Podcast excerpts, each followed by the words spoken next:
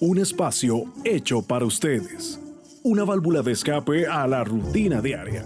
Nos vamos preparando porque esto es el inefable podcast de Jera Solís. Comenzamos. Este podcast llega a ustedes gracias al patrocinio de Quantum Coaching Group, firma de coaches de educación en finanzas personales. Para mayor información visite www.quantum.org. Hola gente, ¿qué tal? Les saluda Gerardo Solís. Llegamos a nuestro tercer episodio. Muy feliz de estar con ustedes una vez más. Y por cierto, hablando de ese episodio anterior, me comentaron que algunos o algunas sospechaban que iba a terminar este, este cuento. Otras personas les pareció muy triste el desenlace. Pero bueno, eso es lo increíble de esas historias. Estamos aprovechando que se viene octubre, se viene Halloween y queremos dedicar esta primera temporada al suspenso y al terror.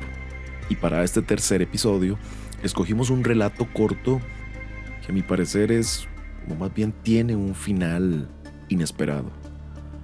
Un final que sorprende, que nos eriza la piel. Esta vez le toca el turno a una de las mejores escritoras especializadas en el género del terror. Su nombre, Shirley Jackson datos interesantes que debemos aprender de esta gran escritora. Nace en San Francisco, Estados Unidos, un 14 de diciembre de 1916. Fue una escritora muy popular durante su vida y en los últimos años su obra ha recibido una creciente atención por parte de la crítica. Influyó grandemente en autores como Johan Harris, Stephen King, Neil Gaiman, entre otros. Sus obras más conocidas son posiblemente el relato corto La Lotería, que tenemos a continuación, un tanto controversial en el momento en el que salió a la luz. Otra obra importante es La maldición de Hill House del año 59, esta última considerada por autores como Stephen King como una de las más importantes obras de horror del siglo XX.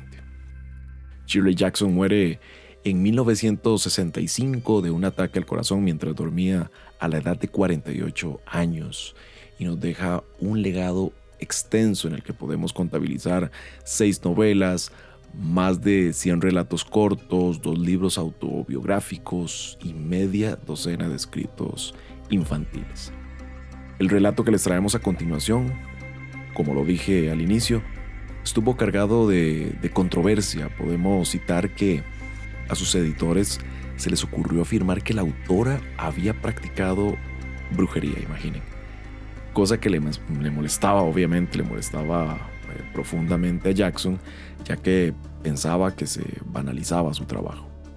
Dicho relato ha sido adaptado varias veces para la televisión, cine y radio y servido de inspiración para distintas películas.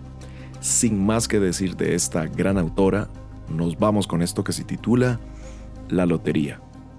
Y espero que lo disfruten.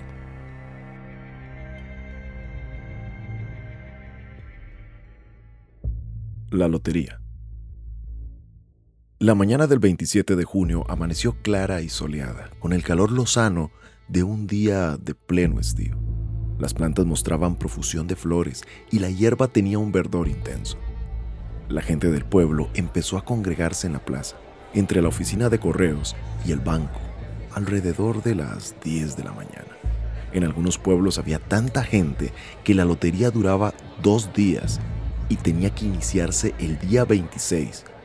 Pero en aquel pueblecito, donde apenas habían 300 personas, todo el asunto ocupaba apenas un par de horas, de modo que podía iniciarse a las 10 de la mañana y dar tiempo todavía a que los vecinos volvieran a sus casas a comer. Los niños fueron los primeros en acercarse, por supuesto. La escuela acababa de cerrar para las vacaciones de verano y la sensación de libertad producía inquietud en la mayoría de los pequeños. Tendían a formar grupos pacíficos durante un rato antes de romper a jugar con su habitual bullicio. Y las conversaciones seguían girando en torno a la clase y los profesores, los libros y las reprimendas. Bobby Martin ya se había llenado los bolsillos de piedras y los demás chicos no tardaron en seguir su ejemplo, seleccionando las piedras más lisas y redondeadas. Bobby, Harry Jones y Dickie Delacroix acumularon finalmente un gran montón de piedras en un rincón de la plaza y lo protegieron de las incursiones de los otros chicos. Las niñas se quedaron por aparte, charlando entre ellas y volviendo la cabeza hacia los chicos, mientras los niños más pequeños jugaban con la tierra o se agarraban de la mano de sus hermanos o hermanas mayores. Pronto empezaron a reunirse los hombres, que se dedicaron a hablar de sembrados y de lluvias, de tractores e impuestos, mientras vigilaban a sus hijos. Formaron un grupo lejos del montón de piedras de la esquina y se contaron chistes sin alzar la voz, provocando sonrisas más que carcajadas. Las mujeres, con descoloridos vestidos de andar por casa y suéteres finos, llegaron poco después de sus hombres. Se saludaron entre ellas e intercambiaron apresurados chismes mientras acudían a reunirse con sus maridos. Pronto, las mujeres, ya al lado de sus maridos, empezaron a llamar a sus hijos y los pequeños acudieron a regañadientes, después de la cuarta o la quinta llamada.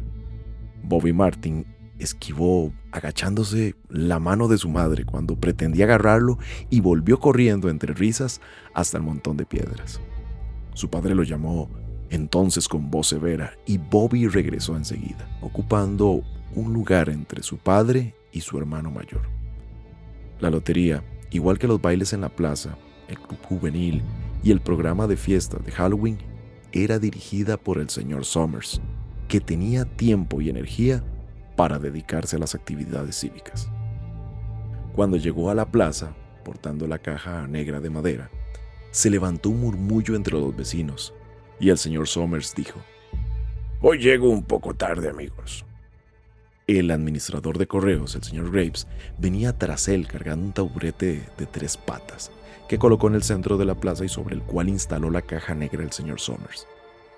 Los vecinos se mantuvieron a distancia, dejando un espacio entre ellos y el taburete, y cuando el señor Somers preguntó, ¿Alguno de ustedes quiere echarme una mano?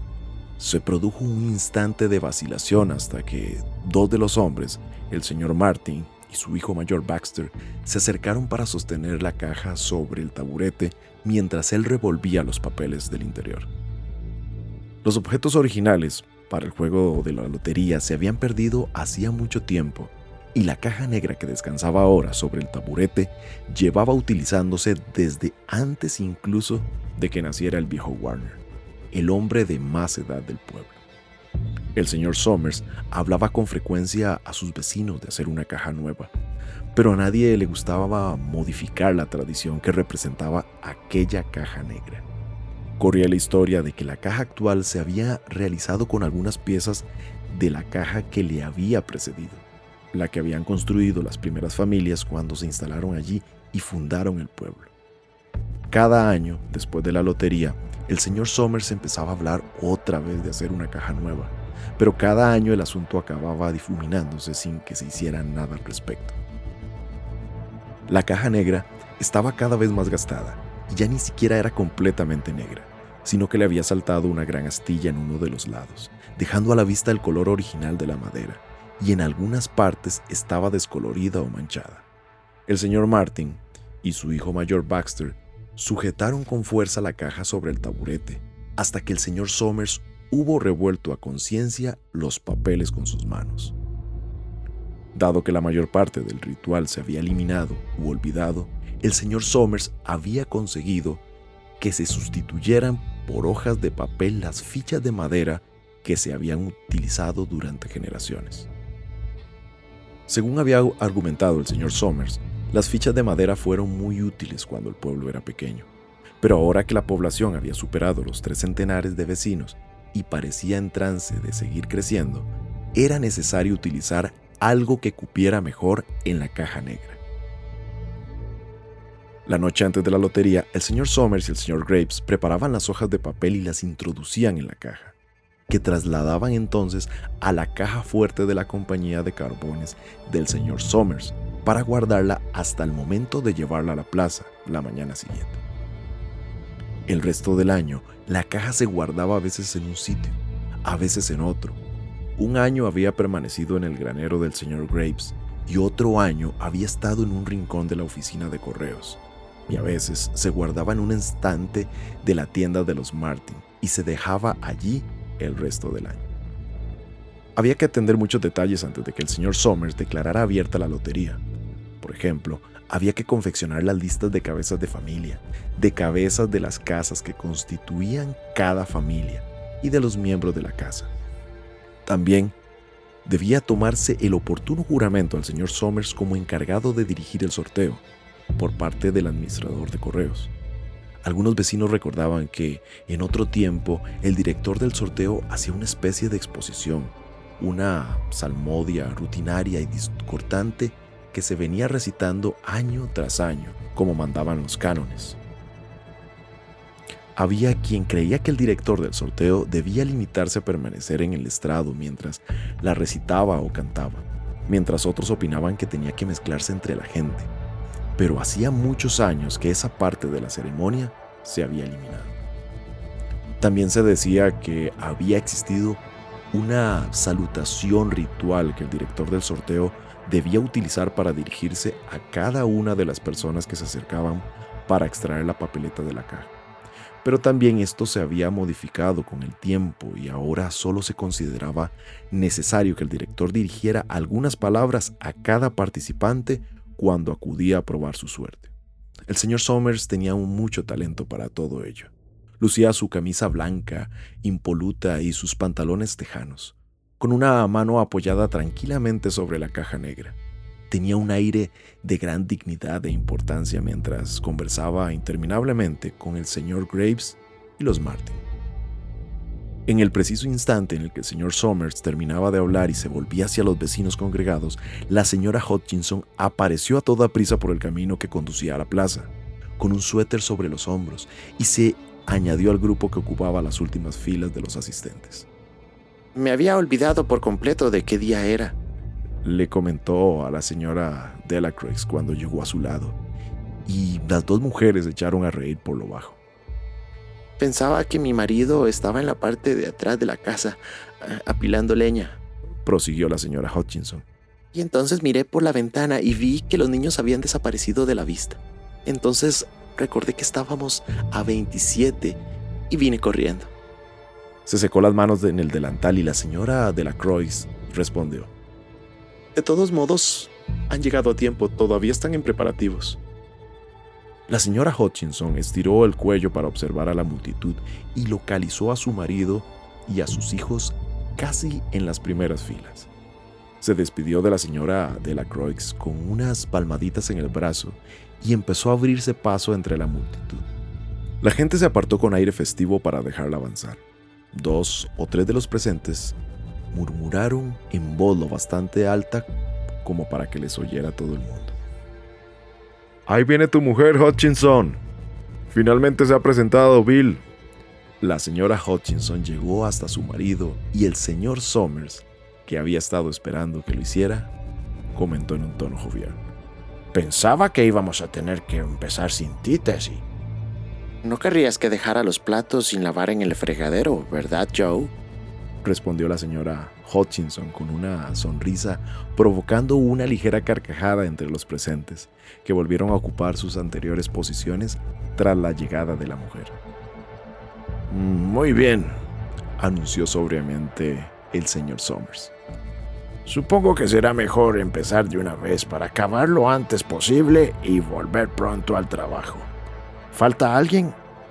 Dunbar, dijeron varias voces. Dunbar, Dunbar. El señor Somers consultó la lista. Clyde Dunbar, comentó. ¿Quién sacará la papeleta por él?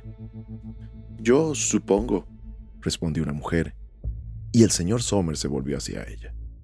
Mm, la esposa saca la papeleta por el marido, anunció el señor Somers y añadió. ¿No tienes ningún hijo mayor que lo haga por ti, Jane? Aunque el señor Somers y todo el resto del pueblo conocían perfectamente la respuesta, era obligación del director del sorteo formular tales preguntas oficialmente. El señor Somers aguardó con expresión atenta la contestación de la señora Dunbar. Horas no ha cumplido aún los 16, explicó la mujer con tristeza. Me parece que este año tendré que participar yo por mi esposo. De acuerdo, asintió el señor Somers. Efectuó una anotación en la lista que sostenía en las manos y luego preguntó. ¿El chico de los Watson sacará la papeleta este año? Un muchacho de elevada estatura alzó la mano entre la multitud. Aquí, aquí estoy, dijo. Voy a jugar por mi madre y por mí. El chico parpadeó nervioso y escondió la cara mientras varias voces de la muchedumbre comentaban en voz alta. Buen chico, Jack. Me alegro de ver que tu madre ya tiene un hombre que se ocupe de hacerlo. Bien, dijo el señor Somers. Creo que ya estamos todos. ¿Ha venido el viejo Warner? Aquí estoy, dijo una voz, y el señor Somers asintió. Un súbito silencio cayó sobre los reunidos mientras el señor Somers garraspeaba y contemplaba la lista. ¿Todos preparados? preguntó. Bien, voy a leer los nombres. Las cabezas de familia primero, y los hombres se adelantarán para sacar una papeleta de la caja. Guarden la papeleta cerrada en la mano, sin mirarla, hasta que todo el mundo tenga la suya. ¿Está claro? Los presentes habían asistido tantas veces al sorteo que apenas prestaron atención a las instrucciones. La mayoría de ellos permaneció tranquila y en silencio, humedeciéndose los labios sin desviar la mirada del señor Somers. Por fin este alzó una mano y dijo, Adams. Un hombre se adelantó a la multitud. Hola, Steve. Saludó el señor Somers. Hola, Joe, le respondió el señor Adams. Los dos hombres intercambiaron una sonrisa nerviosa y seca. A continuación, el señor Adams introdujo la mano en la caja negra y sacó un papel doblado. Lo sostuvo con firmeza por una esquina dio media vuelta y volvió a ocupar rápidamente su lugar entre la multitud, donde permaneció ligeramente apartado de su familia, sin bajar la vista a la mano donde tenía la papeleta. Allen, llamó el señor Somers. Anderson, Bethan. Ya parece que no pasa el tiempo entre una lotería y la siguiente, comentó Delacroix a la señora Graves en las filas traseras. Me da la impresión de que la última fue apenas la semana pasada. Desde luego el tiempo pasa volando, asintió la señora Graves. Carls eh, Delacroix. Allá va mi marido, contestó la señora Delacroix, conteniendo la respiración mientras su esposo avanzaba hacia la caja. Dunbar, llamó el señor Somers, y la señora Dunbar se acercó con paso firme mientras una de las mujeres exclamaba, ¡Ánimo, Jane! Y otra decía, ¡Allá va! Ahora nos toca a nosotros, anunció la señora Graves y observó a su marido cuando éste rodeó la caja negra. Saludó al señor Somers con aire grave y escogió una papeleta de la caja. A aquellas alturas, entre los reunidos había numerosos hombres que sostenían entre sus manazas pequeñas hojas de papel haciéndolas girar una y otra vez con un gesto nervioso. La señora Dunbar y sus dos hijos estaban muy juntos. La mujer sostenía la papeleta. Harbour, Hutchinson. Vamos allá, Bill, dijo la señora Hutchinson, y los presentes cercanos a ella soltaron una carcajada. Jones. Dicen que en el pueblo de arriba están hablando de suprimir la lotería comentó el señor Adams al viejo Warner. Este soltó un bufido y replicó. Atajo de estúpidos. Si escuchas a los jóvenes nada les parece suficiente. A este paso, dentro de poco querrán que volvamos a vivir en cavernas. Que nadie trabaje más y que vivamos de ese modo. Antes teníamos un refrán que decía, la lotería en verano antes de recoger el grano. A este paso pronto tendremos que alimentarnos de bellotas y frutos del bosque. La lotería ha existido siempre, añadió irritado. Ya es suficientemente terrible tener que ver a Joe Somers ahí arriba, bromeando con todo el mundo. En algunos lugares ha dejado de celebrarse la lotería, apuntó la señora Adams. Eso no traerá más que problemas, insistió el viejo Warner testarudo. Atajo de jóvenes estúpidos. Martin. Bobby Martin vio avanzar a su padre. Overdick, Percy. Ojalá se den prisa, murmuró la señora Dunbar a su hijo mayor. Ojalá acaben pronto. Ya casi han terminado, dijo el muchacho. Prepárate para ir corriendo a informar a tu padre, le indicó su madre. El señor Somers pronunció su propio apellido, dio un paso medido hacia adelante y escogió una papeleta de la caja. Luego llamó a Warner. Llevo 77 años asistiendo a la lotería, proclamó el señor Warner mientras se abría paso entre la multitud. 77 loterías. Watson. El muchacho alto se adelantó con andares desgarbados. Una voz exhortó, no te pongas nervioso muchacho. Y el señor Somers añadió, tómate el tiempo necesario, hijo. Después cantó el último nombre, Sanini. Tras esto se produjo una larga pausa, una espera cargada de nerviosismo hasta que el señor Somers, sosteniendo en alto su papeleta, murmuró. Muy bien, amigos, durante unos instantes nadie se movió. A continuación, todos los cabezas de familia abrieron a la vez la papeleta. De pronto, todas las mujeres se pusieron a hablar a la vez. ¿Quién es? ¿A quién le ha tocado? ¿A los Dunbar? ¿A los Watson? Al cabo de unos momentos las voces empezaron a decir. Es Hutchinson. Le ha tocado a Bill Hutchinson. Ve a decírselo a tu padre, ordenó la señora Dunbar a su hijo mayor. Los presentes empezaron a buscar a Hutchinson con la mirada. Bill Hutchinson estaba inmóvil y callado, contemplando el papel que tenía en la mano. De pronto, Tessie Hutchinson le gritó al señor Somers. No le has dado tiempo de escoger qué papeleta quería. Te he visto, Joe Somers. No es justo. Tienes que aceptar la suerte, Tessie, le replicó la señora de la Croix. Y la señora Graves añadió. Todos hemos tenido las mismas oportunidades. Vamos, Tessie, cierra el pico, intervino Bill Hutchinson. Bueno, anunció acto seguido el señor Somers. Hasta aquí hemos ido bastante deprisa y ahora debemos apresurarnos un poco más para terminar a tiempo. Consultó su siguiente lista y añadió, Bill, tú has sacado la papeleta por la familia Hutchinson. ¿Tienes alguna casa más que pertenezca a ella?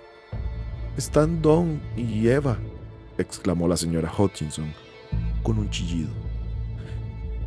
Ellos también deberían participar.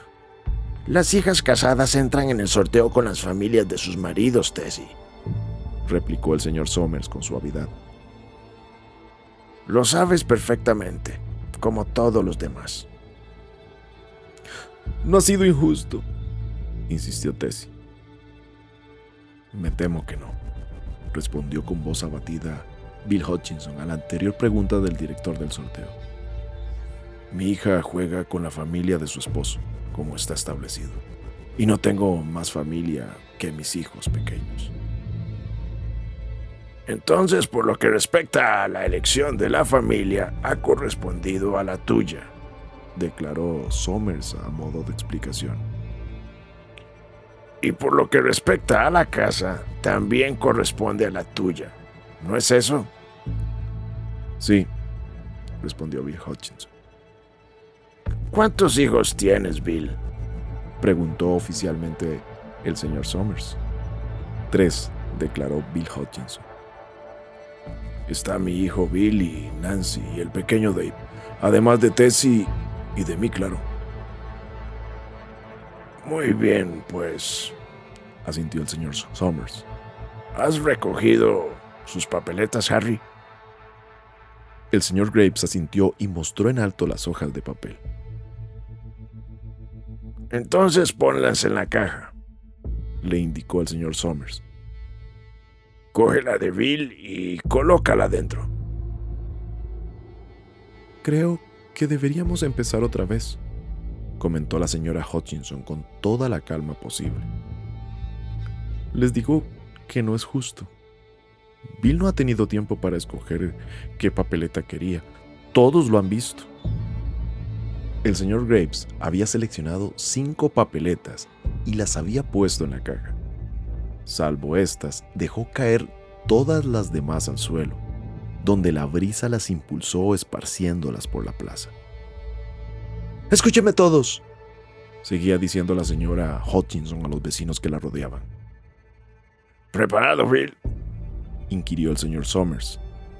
Y Bill Hutchinson asintió después de dirigir una breve mirada a su esposa e hijos.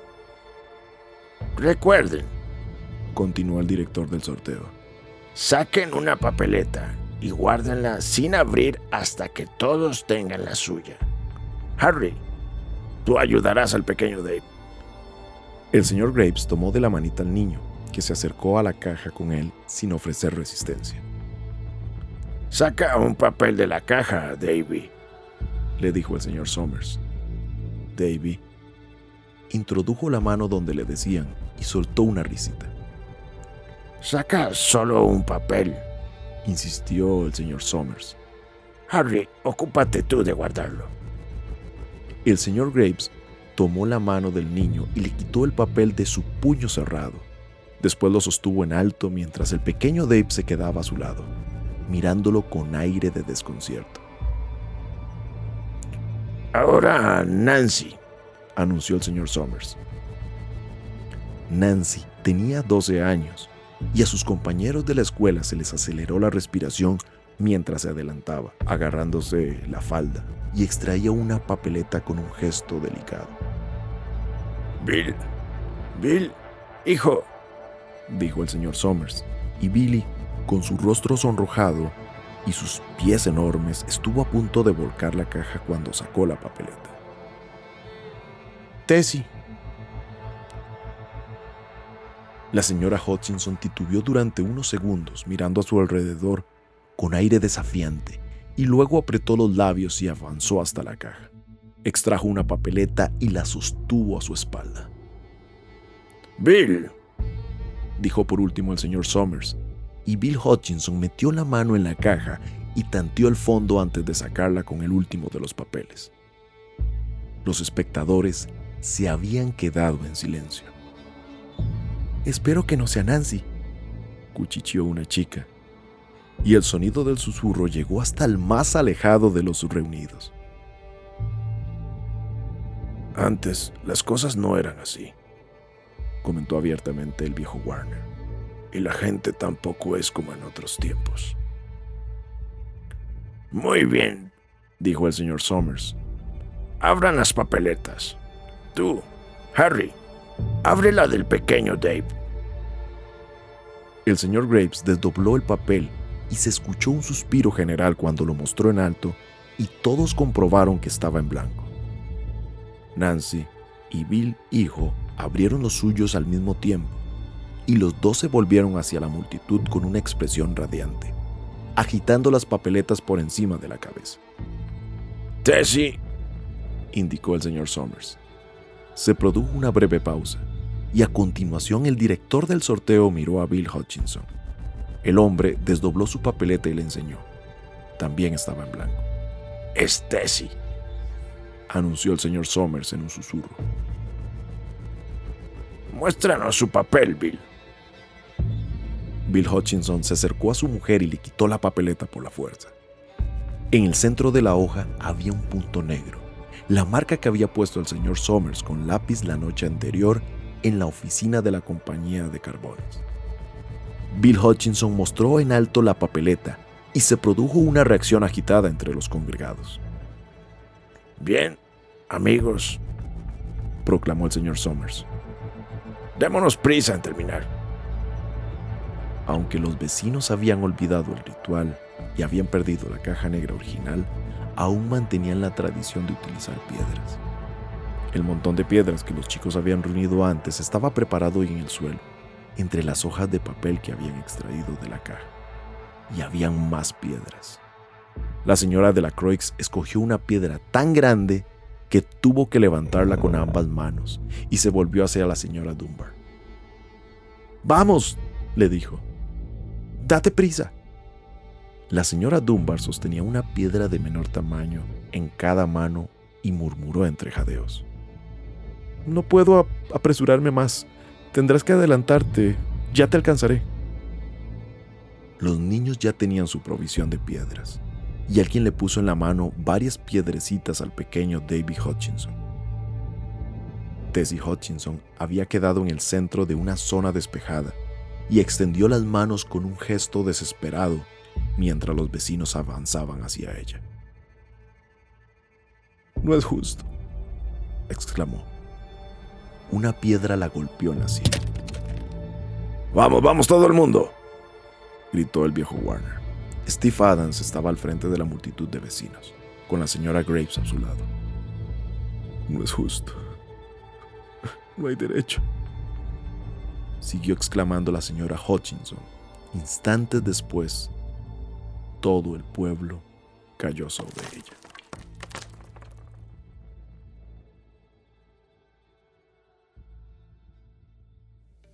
Este podcast llega a ustedes gracias al patrocinio de Quantum Coaching Group, firma de coaches de educación en finanzas personales.